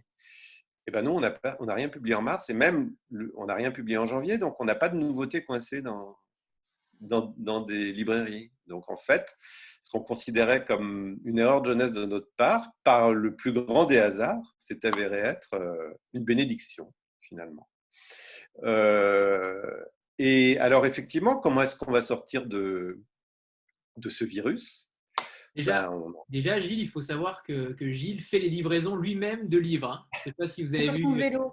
certaines. Oui, alors, alors, on, a, vu la vidéo. On a, quelque chose, on a initié quelque chose, c'est-à-dire que nous, autant Anne-Sophie que moi, nous sommes extrêmement légalistes et très respectueux des engagements. Et donc, euh, bah, on avait euh, un contrat d'exclusivité avec notre diffuseur. Donc, on s'est dit, bah, on ne vend pas directement nos livres. C'est les libraires qui vendent nos livres. Et puis à un moment donné, il y a quelqu'un qui me dit euh, Enfin, quand même, là, tu as un contrat d'exclusivité, mais à condition que ton diffuseur et que les libraires soient ouverts. Là, ils sont fermés. Donc peut-être que le contrat est en suspens. Et donc, je me suis dit, ah, il n'a pas tort. Et comme il y avait des gens qui nous réclamaient en disant, mais vous pourriez pas nous vendre un livre en direct, machin, etc. Ben voilà, on a commencé à dire aux gens, bah, Anne-Sophie a un vélo, moi j'ai un vélo, il faisait un temps sublime à Paris. On avait besoin de faire de l'exercice aussi, plutôt que de grossir comme des gorées dans notre, dans notre confinement, eh bien, eh bien euh, on a dit aux gens, bah, si vous voulez, si vous avez besoin d'un livre de l'antilope, on vous l'apporte. Et ça a super bien marché. Il y a plein de gens qui, nous ont contactés. Et surtout, en fait, bon, c'était aussi en se disant, euh, sauf qui peut, quoi. Euh, on a eu, au mois de mars, on a eu moins 4000 euros de chiffre d'affaires à cause des retours, effectivement. On n'avait plus de commandes et on n'avait que des retours. Donc, on commençait à s'inquiéter. Et puis donc ça nous a rendu service. Mais aussi, quand je me suis retrouvé, euh, bon, je suis quand même allé jusqu'à Fontenay-aux-Roses, j'ai fait 25 km aller-retour, hein, euh, donc c'était sympa, un dimanche, il faisait beau mais quand c'était une dame qui nous avait commandé six livres. On avait quand même le coup de faire 25 km. Et euh, une dame que je connais. Et mais quand je suis arrivé, elle m'a remercié tellement chaleureusement. Et puis après, il y a notamment des personnes âgées quoi, qui m'ont remercié en disant «Ah, Ça me fait plaisir, ça me fait plaisir de rencontrer quelqu'un. Enfin, même si c'est à 2,50 m de distance et chacun avec son masque. Et puis, euh, puis j'ai quelque chose à lire. Et puis, enfin, vraiment on s'est rendu compte qu'en plus, on assurait un service. Ce n'était pas juste des gens qui voulaient euh, nous soutenir. Et donc, c'était génial. Donc, on, a fait ça et puis on va continuer à le faire. Euh, pour, euh, là, les librairies sont en train de rouvrir. Donc, mais il y a encore des gens qui vont, qui vont rester confinés, notamment des personnes âgées, etc. Donc, s'il y a des gens qui souhaitent qu'on vienne les livrer, ben, on continuera à le faire. Le temps du confinement. Moi, j'avais une question. Euh, vous mentionniez la charte graphique qui effectivement est assez particulière. Donc, je voulais savoir si elle représentait quelque chose et comment vous avez eu l'idée. Et aussi si vous pouviez nous parler du nom de la maison d'édition qui est aussi assez particulière, l'Antilope. Donc d'où ça vient et euh, est-ce qu'il y a une idée derrière? Alors, en ce qui concerne le nom de la maison d'édition, l'idée c'était qu'on ne voulait pas donner à la maison un nom juif justement pour euh, induire le fait que la littérature juive était une littérature pour tout public. Donc à partir de là, on avait l'embarras du choix et on s'est dit qu'un nom d'animal, c'était plutôt sympa. Un animal à cornes, parce que quand on a déposé le nom, on ne savait pas euh, ce que notre graphiste trouverait comme logo, mais on s'est dit, bon, des cornes, on, le graphiste va s'accrocher aux cornes. Enfin, il faut, ça donne du caractère, disons. Il a trouvé effectivement, vous avez vu l'antilope, l'apostrophe est doublée et ça symbolise les cornes de l'antilope, effectivement. Et euh, le euh, et puis on s'est dit c'est un animal, un animal gracieux, rapide, exotique. Et la littérature juive pour le public francophone c'est plutôt exotique, donc ça correspond bien. Et après, une fois qu'on avait déposé, on s'est rendu compte que c'était un mot qui disait quasiment de la même manière dans toutes les langues, euh, euh, en russe, en yiddish, en italien, en espagnol, en anglais, en allemand. On dit antilope, antilopa, euh, etc. Donc c'est beaucoup plus facile dans nos relations avec des éditeurs étrangers, notamment, plutôt que édition du Cherche Midi ou édition du Seuil, ou qu'il faut traduire ou pas traduire. Enfin bon. Et puis. et puis en plus, ça commence par un A, donc on est toujours au début des listes d'éditeurs, donc c'est bien. bien vu. Alors ça, c'est pour la maison d'édition. Pour le, la charte graphique, en fait, euh, moi, moi, je suis pas. D'abord, je suis daltonien, donc tout ce qui est graphiste, c'est pas mon truc. Hein. donc c'est le truc d'Anne-Sophie. Et Anne-Sophie m'avait dit bon, on était convenu, on était d'accord sur le fait qu'il fallait, dans la mesure où on avait publié peu de livres et que c'était toujours de la littérature juive, il fallait que nos livres soient reconnaissables, que, ça fasse collection, que tout de suite on dise Ah, ça, c'est l'antilope. Et on se rend compte qu'on a très bien fait, parce que quand on est dans les salons du livre, à côté d'autres éditeurs, et eh ben, les gens, à la table d'autres éditeurs, de petits éditeurs, hein, d'éditeurs indépendants, à la table d'un autre éditeur indépendant, il y a quelqu'un qui dit Ah, bah oui, un livre sur euh, le réchauffement climatique, ça m'intéresse. Et puis le suivant, il va dire Ah ben un livre sur Dalida, ça m'intéresse. Nous, les gens qui viennent, ils disent La littérature juive, ça m'intéresse. Celui-là, celui-là, celui-là, celui-là, celui-là, j'ai pas encore lu. Et ils repartent avec cinq livres. Ils repartent avec cinq livres quand ils sont tous à côté. Donc dans les salons, on cartonne par rapport à nos voisins. Et donc ça fait vraiment effet collection. Et là, pendant le confinement, il y a, il y a un homme de, de Bretagne qui met une photo sur Instagram et c'est le concurrent d'Anthony, en fait. Et je regarde la photo, il a déjà rangé ma bibliothèque, puis je vois toute une série de l'antilope, et je compte. Et vous savez, il y a La Folie des Grandeurs qui est, passée à la, à la télé il y a quelques jours. Et, puis, à un moment donné, quand, quand, euh, quand euh, Yves Montand euh, met les mains dans la cassette d'or de, Louis de Funès, le matin au réveil pour le réveiller avec un, un, un doux son, Louis de Funès, à un moment donné, il en manque une. Voilà. Et, à ce moment-là, je vois la photo et je dis à Anne-Sophie, il en manque un. il avait tous les livres l'antipope sauf un, Freud à Jérusalem, qui est le seul essai qu'on a publié. Sinon, tous les textes littéraires de fiction, il les avait achetés. Et quatre jours après, à partir du moment où on a commencé à dire bon, ben, on livre à vélo et tout, il dit bon, ben, moi je suis pas à vélo, je suis euh, en Bretagne, mais il y a encore un livre de l'antilope que j'ai pas et mon libraire est fermé. Vous ne pourriez pas, je pourrais pas vous le commander. Donc maintenant, il a toute la série. le... Et donc, euh, la charte graphique, en fait, euh, Anne-Sophie avait dit au graphiste il faudrait qu'on soit aussi reconnaissable que Zulma ou que Sabine Vespizer, chaque, chacune dans leur genre. Euh, qui, sont des genres très différents. Mais c'est vrai que les livres de Zulma et les livres de Sabine Besfizer, quand vous êtes dans une librairie, tout de suite, vous les reconnaissez. Contrairement au... Bon, ça se fait de moins en moins, mais à un moment donné, la grande mode de l'édition française, c'était la couverture blanche pour, pour copier Gallimard. Quoi. Donc, de plus en plus, les éditeurs euh, ont une, une, euh, une, personnalité très reconnaissable. Mais nous, plutôt que d'avoir, vous voyez, nos, nos, petits camarades de chez Marchiali, euh, ils sont reconnaissables, mais à chaque fois, c'est différent. En revanche, le trait, on le reconnaît. Mais nous, on voulait vraiment être reconnus par la charte, euh, voilà, avec cette espèce de 8. Et alors au départ, en fait, euh, c'est notre graphiste qui nous a dit, si vous mettez le livre dans l'autre sens, hein, vous mettez comme ça, et eh ben, ce sont les jumelles pour euh, regarder l'antilope. Sauf que à l'horizontale... Je pensais que c'était plutôt comme un vitrail ou. Enfin, alors, moi, fonctionnait pas. religieux Ouais, alors non, mais cela dit, les gens nous ont fait plein d'associations. Il y a des gens qui nous ont dit que ça avait un côté très oriental, mmh, effectivement, comme, les dans les pays arabes. Il y a une, plusieurs personnes qui nous ont dit, on dirait euh, euh, la matrice d'une femme, quoi, le, un utérus. Mmh. Euh, le, enfin bon, il y a eu pas mal d'associations différentes. Euh, nous, en fait, graphiquement, ça nous permettait de mettre ce qu'on avait envie de mettre dedans, c'est-à-dire le nom de l'auteur et le titre. C'était quand même important. C'est vraiment ça, euh... en plein dedans. Hein. Pardon? Si c'est vraiment cette définition-là, je suis en plein dedans là. Hein. C'est-à-dire? La matrice? Non, La matrice? non, bon, non. Et puis, mais alors le vrai challenge, est, passionnant en fait. toi Anthony. Anthony, il est parti. J'ai pas, pas compris en fait. Parce que j'ai la couverture derrière moi. Ah oui, oui, oui, oui, d'accord. oui, absolument. Et donc, euh, donc, je suis enceinte d'Anthony. Et euh, le, le, le, vrai challenge, en fait, c'est que, en général, dans une iconographie, ce qui est important, il est au milieu une photo, on cadre sur ce qui est important, on ne cadre pas sur les bords. Et ben nous, notre challenge, c'est qu'on voit que les bords. Donc à chaque fois, notre, euh, notre graphiste, il fait des miracles. Enfin, on l'adore, on le trouve formidable, il est hyper réactif, il comprend ce qu'on veut faire. Et à chaque fois, il nous fait des propositions qu'on aime beaucoup. Ça ne nous empêche pas de temps en temps de le faire retravailler, bien sûr, mais ça tombe quand même très souvent. Et me permettre, moi, que, ouais. moi je trouve que ça ressemble à des rouleaux de Torah vus d'en haut. Ah oui, oui, oh, je avais pas pensé. c'est vrai. C'était vraiment pour ça, moi, parce que ça ressemble vraiment aux deux, euh, aux deux tubes euh, d'en haut. Ben non, on n'y a pas pensé du tout. Non. Voilà.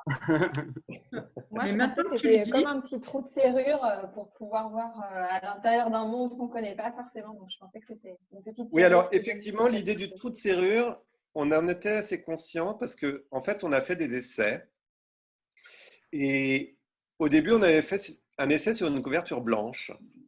Et après, on a fait un essai sur une couverture crème. En fait, euh, l'intérieur, il n'est pas, pas colorisé. On achète un papier crème et on passe donc euh, le, crème qui est à l'intérieur du 8. Il n'y a pas de couleur qui est appliquée dessus. Mais au début, on avait pris un papier blanc. Et en fait, en fonction de la couleur du papier, si le papier est blanc ou si le papier est crème, la perspective est retournée. C'est-à-dire que quand le papier est crème, on a l'impression que c'est une étiquette crème collée sur une icono. Et quand le papier est blanc, on a l'impression que en fait, c'est une découpe euh, et que c'est l'icono euh, découpé qui est collé sur un papier blanc. Donc, et, en fait, ça marchait beaucoup mieux avec un papier crème en, termes de perspective. Mais effectivement, l'idée du serrure pour découvrir la littérature juive. Pardon? Non, je dis, parfois il est noir aussi, c'est vrai que ça ah fait trop de serrure. Alors, alors là, pour le noir, c'était pas prévu au départ parce qu'on n'avait pas prévu faire de, du, euh, du polar. Mm. Et qu'on l'avait fait de la même couleur que les autres. Et c'est les représentants qui nous ont dit non, là, si vous... c'est quand même un livre, même si c'est littéraire, même s'il y a des tas d'autres qualités, c'est quand même un livre qu'on a envie que les libraires mettent aussi au rayon polar. Et il faut les codes du polar. Donc vous nous mettez du noir et du jaune quelque part. Et donc c'est pour ça que c'est pour ça qu'on a on a rempli de noir le le, 8. Je voulais revenir sur votre ligne éditoriale euh, euh, qui, est, qui, est, qui, est, très, euh, qui est très, comment dire, très marquée. certaines maisons d'édition parfois font des pas de côté, euh, choisissent d'élargir un petit peu leur ligne éditoriale. Est-ce que vous avez déjà été tenté, par exemple, je sais pas moi, par amitié euh, pour, euh, pour un auteur ou créer une collection en fait aussi au sein de votre maison d'édition, une collection particulière qui Alors, l'existence juive justement? Enfin, voilà. Le... Alors déjà, vous voyez le, livre de Ludovic Herman Wanda qui s'appelle Prison. Finalement, le, voilà, euh, merci Céline. L'existence juive, elle est relativement ténue. C'est un prisonnier qui se fait dans, dans la même euh, cellule qu'un prisonnier juif et qui, malgré tout, qui le sensibilise à l'importance de la parole et du mot dans la tradition juive et qui fait qu'il va, il va acquérir la langue française, enfin décider de maîtriser la langue française parce qu'il se rend compte que sans maîtriser la langue française, on ne peut pas euh, exprimer sa pensée, ses sentiments, etc. suffisamment bien et on n'a aucune chance d'être intégré à la société française. C'est un peu ça l'idée, du livre. Mais c'est bon, la, présence juive, elle est quand même relativement ténue. Hein. donc on, euh, c'est la raison pour laquelle je vous dis qu'on essaye de prendre euh, la thématique de manière extrêmement large. Mais il y a surtout une autre chose qu'on dit à nos auteurs, c'est que, alors pour rentrer à l'antilope, il faut avoir un livre qui traite de, ce type de sujet. Mais surtout, euh, l'autre fois, Jean-Pierre Gattegno, qui a publié euh, Les aventures de l'infortuné marin Juan de Figaras, nous a dit après, je suis en train d'écrire un livre qui se passe à l'orchestre de Radio France, je sais pas quoi, l'orchestre de Paris, euh, mais ça n'a pas grand-chose à voir avec les juifs. Alors, sous forme de boutade, je lui ai dit, tu qu'à un musicien juif dans l'orchestre. Euh, mais on lui a dit, ça n'a aucune importance. À partir du moment où on a envie de continuer à suivre nos auteurs, on les suivra. Et c'est justement, ça va être justement le prétexte pour peut-être élargir euh, la thématique. Mais malgré tout, on se rend compte que, en fait, le monsieur euh, Jean-Marc là disait tout à l'heure, c'est vous qui avez dit que vous, aviez regardé les chiffres qu'on a publiés sur notre site. Euh, en fait, euh, quand on compare à d'autres éditeurs, on se rend compte que on a une régularité de vente qui est assez exceptionnelle. On a eu un vraiment un four commercial qui est un très beau livre qui s'appelle Cette petite douceur de Sean Levin. Je crois que les gens qui sont habitués à notre, nos collections, enfin à notre maison d'édition, ont été un peu surpris par ce livre, qui est sans doute un des moins juifs dans la thématique, même si je trouvais que c'était une écriture pleine d'exil, et qui est une relation entre deux hommes à Londres, deux amants. Euh, euh, donc le côté, euh, le côté gay, ça a peut-être un peu surpris dans notre, dans notre catalogue, je ne sais pas. En tout cas, c'est un livre qui a très mal marché. On a dû en vendre 400 exemplaires. Mais sinon, euh, nos livres, ils se vendent entre 1200 et 4000 exemplaires, donc avec une moyenne de 1800, euh, grosso modo. Ce qui, les éditeurs nous disent, mais euh, c'est très bien, quoi. Enfin, surtout pour une maison jeune et tout, c'est assez exceptionnel. Et en fait, on a énormément de gens qui sont très fidèles et qui nous suivent et qui des gens qui ont on a 22 livres au catalogue, des gens qui ont plus de 6 ou 7 livres de l'antilope, il y en a énormément. Et donc, euh, c'est ce qu'on ce voulait aussi créer. Et ce n'est pas forcément des, lecteurs juifs. Hein. y a, je, le savais avant, mais je me suis rendu compte, à force de rencontrer des lecteurs, qu'il y a énormément de non-juifs qui sont assez fascinés par l'existence juive, d'une façon générale. Et donc, qui lisent tout ce qui sort sur le sujet. Et, donc, on a un cœur de lectorat qui est extrêmement fidèle et qui qu'on arrive à maintenant bien toucher. Et, euh, donc, euh, l'idée d'être, euh, comme comme il n'y a pas d'autres maisons dans notre dans notre genre en France, l'idée d'être la maison de littérature juive, on a aussi envie de continuer dans cette, dans cette image. Pour l'instant, ça nous a réussi. Et en 2021, on va créer une collection de poches, en fait. Ah, super. Et le format BD, vous y pensez? BD, non. En fait, euh, on n'est que deux. On n'a pas envie de devenir une unité nationale.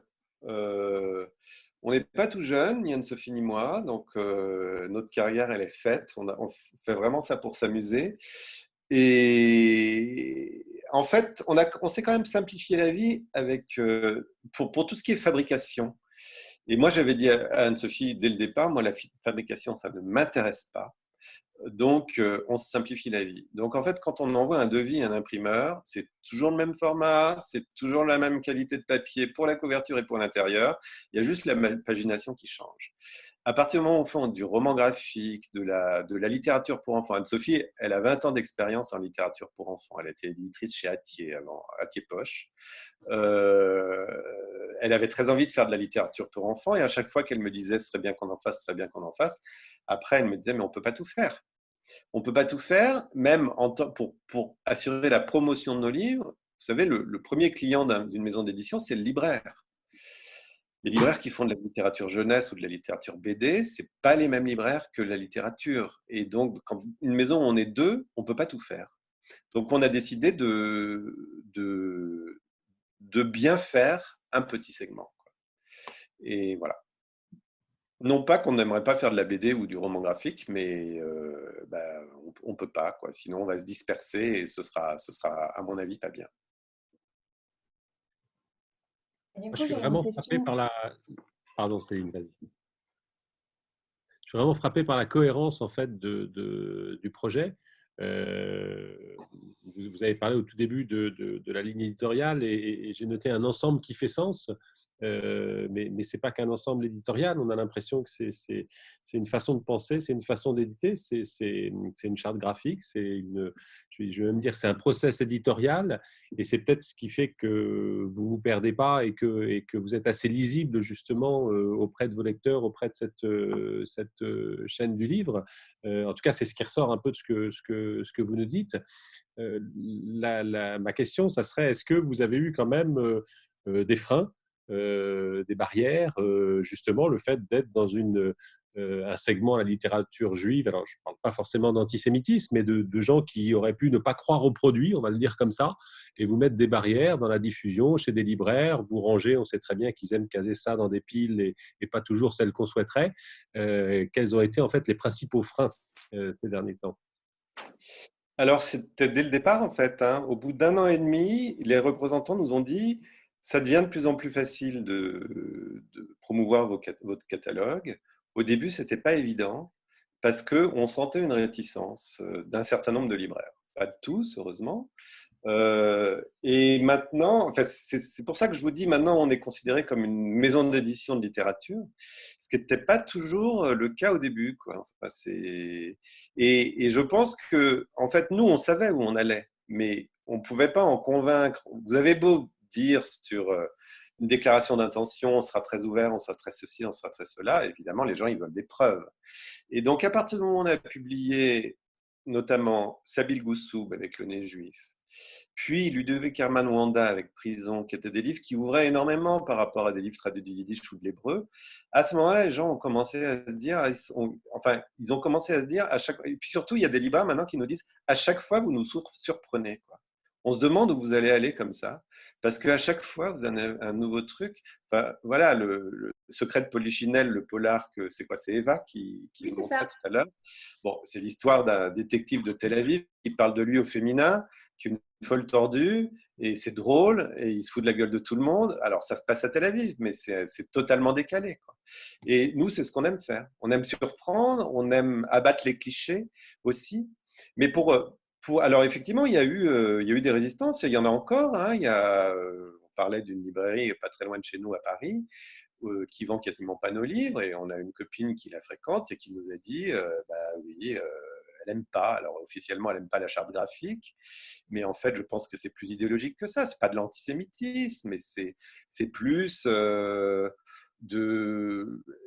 les librairies libertaires, elles n'adorent pas tout ce qui est peut être considéré, sans même beaucoup réfléchir, comme confessionnel, ou alors comme le fait de publier de la littérature israélienne, il y a des gens que ça rebute euh, pour des questions euh, idéologiques ou politiques, euh, etc. Nous, on ne rentre pas du tout dans, dans ce genre de considération, une fois, et dans un sens comme dans l'autre d'ailleurs. bon, on, a, on a publié un jeune auteur israélien qui s'appelle Jonathan Berg, avec un livre, euh, un très beau roman qui s'appelle euh, Donne-moi encore cinq minutes, qui s'appelle à Tel Aviv, moitié dans une euh, colonie juive de Cisjordanie. Et on devait publier en octobre, mais on le publiera en janvier à cause du coronavirus, un récit de sa part où il raconte son enfance dans cette colonie, qui est une colonie en face de Ramallah, hein, entourée de grillages et, et, gardée par des gens avec des kalachnikovs, où il raconte pourquoi il est parti de cette colonie à la fois géographiquement et idéologiquement, et pourquoi il ne peut plus adhérer à l'idéologie des colons juifs de Cisjordanie, de, ce que d'autres appellent la Palestine occupée, enfin voilà. Et je veux dire, on va pas se faire des amis dans la communauté juive avec un, avec un, livre comme ça. Mais c'est un magnifique récit sur ce que c'est que d'être né dans un lieu avec une idéologie juive pratiquante et, politique, etc., et d'en partir parce que c'est pas votre vérité. Euh, et, et qu'est-ce que c'est d'habiter, lui il habite Jérusalem maintenant, et sa mère habite donc toujours dans cette colonie à 20 km, et de ne plus se sentir chez soi sur son sol natal. C'est-à-dire que les, ces paysages natals, euh, bon, la Cisjordanie, c'est magnifique, hein, c'est un désert euh, sublime. Donc il adore ces paysages, mais idéologiquement parlant, c'est quelque chose auquel il ne peut pas adhérer. Donc il exprime tous ces paradoxes dans son texte. C'est formidable. Et ça fait aussi partie de notre projet, parce que c'est aussi de l'existence juive. Donc nous, on prend pas, on prend jamais parti idéologiquement parlant. Et une fois, il y a quelqu'un qui m'a dit, je vous envoie un manuscrit parce que nous défendons la même cause. Je regarde son manuscrit, c'était un truc super pro-israélien, et je lui ai répondu, monsieur, je ne sais pas de quelle cause vous voulez parler. Euh, moi, je ne défends aucune cause, à part celle de la littérature. Après, j'ai mes convictions personnelles, mais je ne défends pas de cause. Combien tu reçois de manuscrits, Gilles, à peu près, en moyenne Alors, c'est aussi pour répondre à Sandra, je crois, qui disait, vous ne voulez pas élargir la ligne éditoriale. Euh, les, maisons généralistes, elles reçoivent 2000 manuscrits par an. Hein. Euh, notamment Finitude, qui avait publié En attendant Bojangles, là, vous savez, qui avait fait un best-seller on la connaît bien, euh, on connaît bien les patrons de finitude. Ils nous ont dit, avant on recevait, l'année où on a publié Bojangles, on a reçu 3000 manuscrits dans l'année. Donc je ne souhaite pas ça à mon pire ennemi, hein, recevoir 3000 manuscrits, parce que moi c'est ma grande angoisse d'être en retard dans la lecture des manuscrits, d'autant plus que je suis auteur moi-même. Donc je sais ce que c'est que qu'un auteur qui attend une réponse d'un éditeur, c'est pénible. Et donc, euh, on reçoit à peu près 150-200 euh, manuscrits par an. Et ce qui fait quand même 4 par semaine. Donc, euh, il faut les lire. Et comme on les lit tous nous-mêmes, et surtout, c'est surtout moi qui m'y colle au début. Et puis après, quand je vois un truc bien, je le, passe à Anne-Sophie. Ben, ça, ça demande du temps. Et puis, c'est ma principale inquiétude, quoi, de me dire, je réponds jamais assez vite. En général, les gens attendent deux mois chez nous. Et j'arrive pas à rattraper mon retard. Là, pendant le, confinement, je me suis dit, ah, génial, je vais lire trois manuscrits par jour, et je suis pas arrivé non plus. et, qu'est-ce qui se passerait si je... Vas-y, Céline.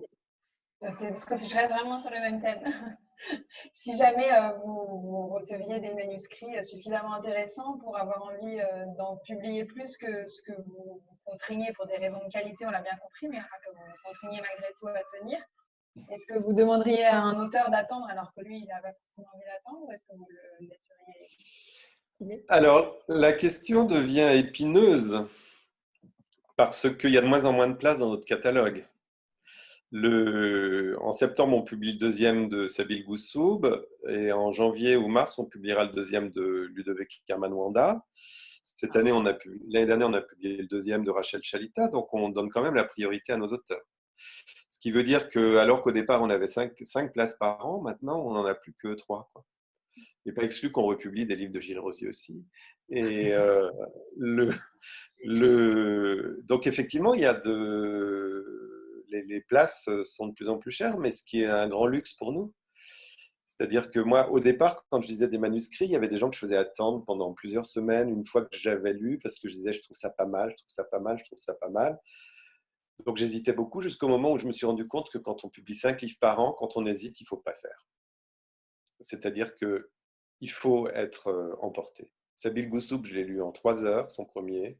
J'ai dit à Anne-Sophie, il faut que tu le lises vite parce qu'il ne va pas rester longtemps sur le marché, entre guillemets.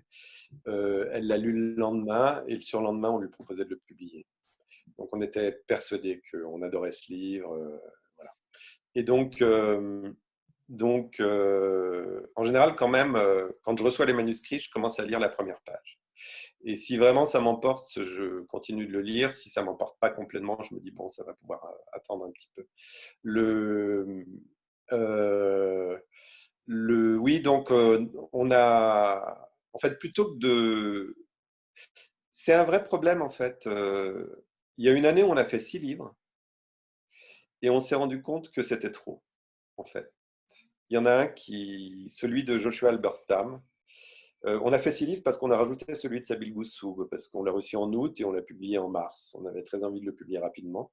Et du coup, on a décalé un peu et celui de Joshua Alberstam est paru en, en avril. Euh, et, en fait, c'était trop. Euh, donc, on est revenu à cinq. Après, on va publier cinq, cinq poches par an, mais les poches, c'est différent parce qu'il n'y a pas il a pas la promo qu'il y a sur, sur les grands formats, donc c'est tout à fait différent.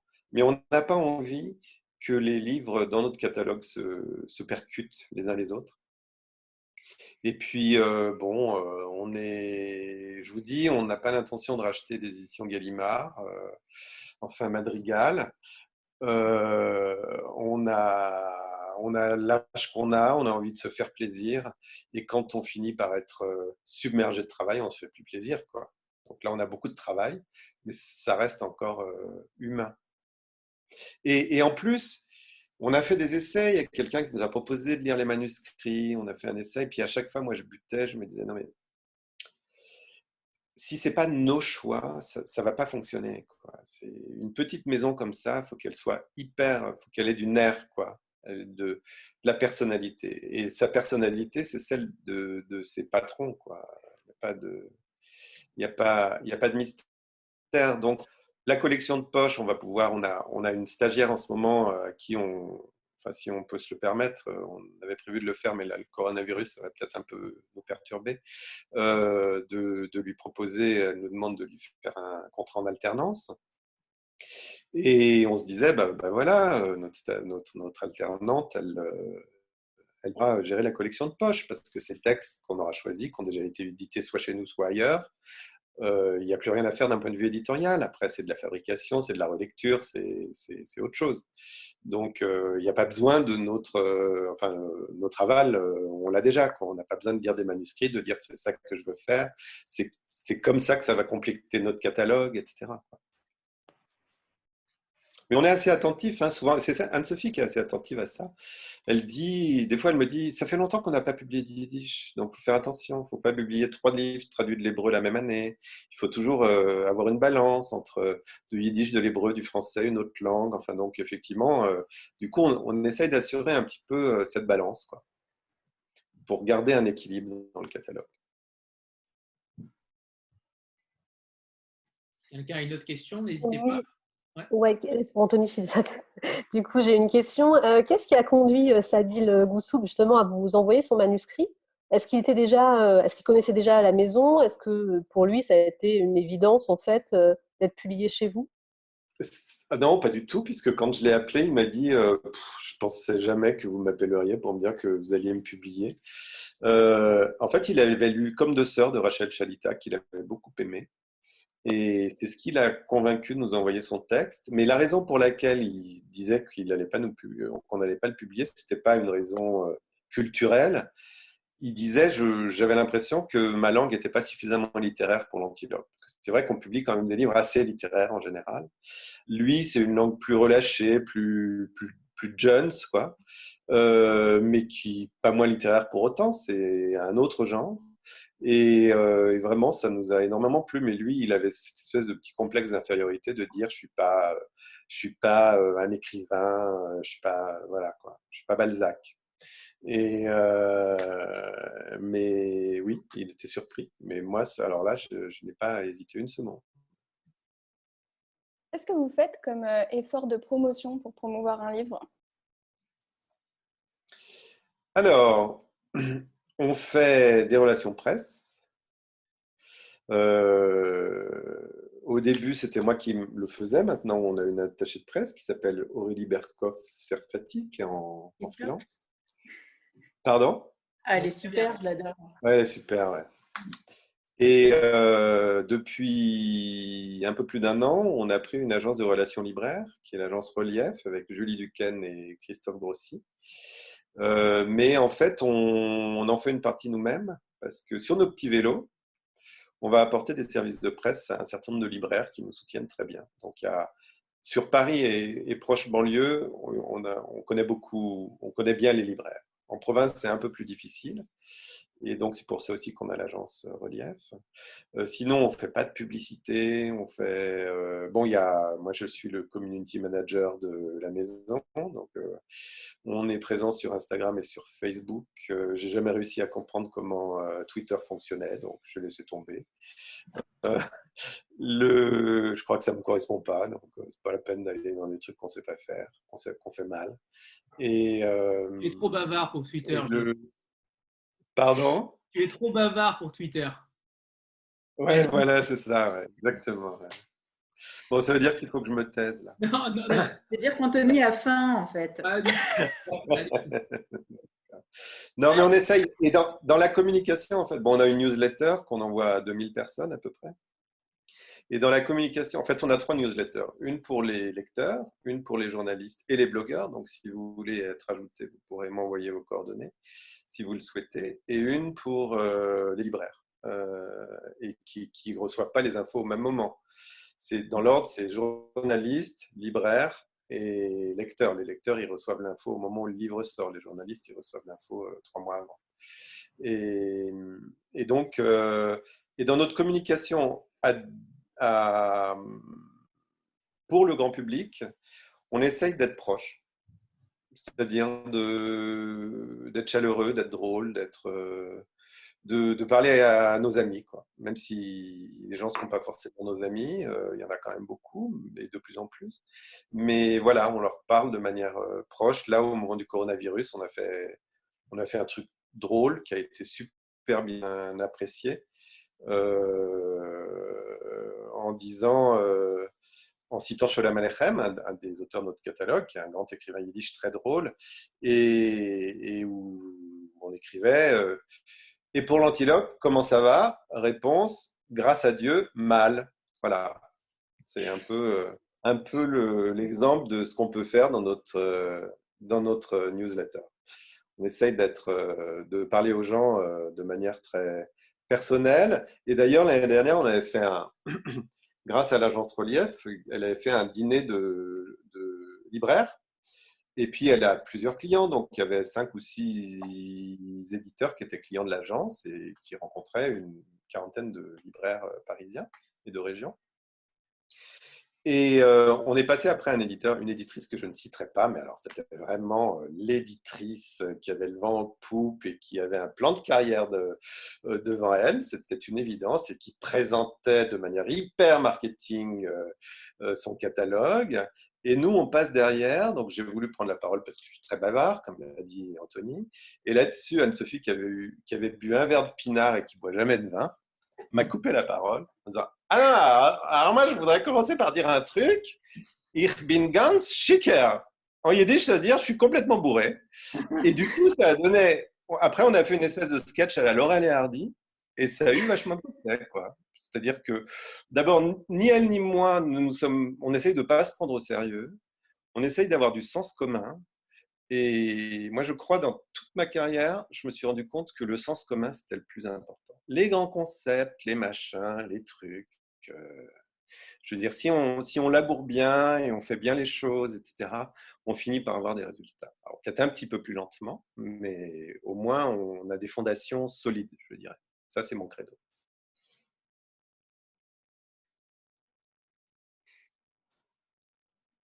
Voilà. Ça marche pas. Qu'est-ce que ça fait du bien, Gilles, d'entendre ce genre de discours, en tout cas? Qu'est-ce que ça fait du bien? C'est ben, pas très germano-pratin, ouais, je sais. C'est rassurant, c'est rassurant. Alors, si personne n'a plus de questions, on va s'arrêter là. Est-ce que quelqu'un a encore une question ou... Non, c'était très intéressant. Très, très ah, intéressant. Merci, Gilles. Merci. Ben, et puis vraiment, si vous, alors, si vous avez envie de recevoir les infos de l'antilope, mhm. on peut s'inscrire à la newsletter sur notre site, mais c'est pour le grand public. Donc pour vous, vous m'envoyez un mail à gilles.rosier.yahoo.fr ou sur le, le, truc de contact de la maison sur notre site. Et à ce moment-là, je vous rajoute à la newsletter journaliste et blogueur. D'accord. C'est noté. C'est noté. Ça va être, euh, ça a été enregistré cette bafouille? ça a été enregistré. Avec ton accord, on pourra le diffuser, mais sans ton accord, on ne diffusera pas. Tout le bah, monde a la presse mail. tu, m'enverras, tu m'envoies un lien, c'est ça? Oui, ouais, ouais. Je vais le mettre sur, je, le mets sur YouTube et je t'envoie le lien après. Euh, il ne sera pas publié. Bah, moi, je, moi, j'ai rien contre, mais j'ai quand même besoin de le faire visionner par Anne-Sophie pour Bien sûr, bien sûr. Aucun problème. Alors, merci à tous, hein, vraiment, merci infiniment. Merci à Gilles parce que euh, tu es passionnant comme à chaque fois. Donc, merci, beaucoup de nous avoir consacré ce temps. Et, euh, écoute, euh, avec grand plaisir pour la sortie du deuxième de Ludovic Herman Vanda. On pourra en refaire un ah. avec un immense plaisir. Ah ben, en plus, on pourra le faire avec lui parce que c'est un phénomène. C'est un personnage. C'est un mec génial, vraiment génial. Bon, ben, merci beaucoup, c'était super. C'était un grand merci plaisir. À. Merci à vous. Super. Bon, bonne soirée. Au revoir. Bonne soirée. Merci. Au revoir. Merci beaucoup. Merci.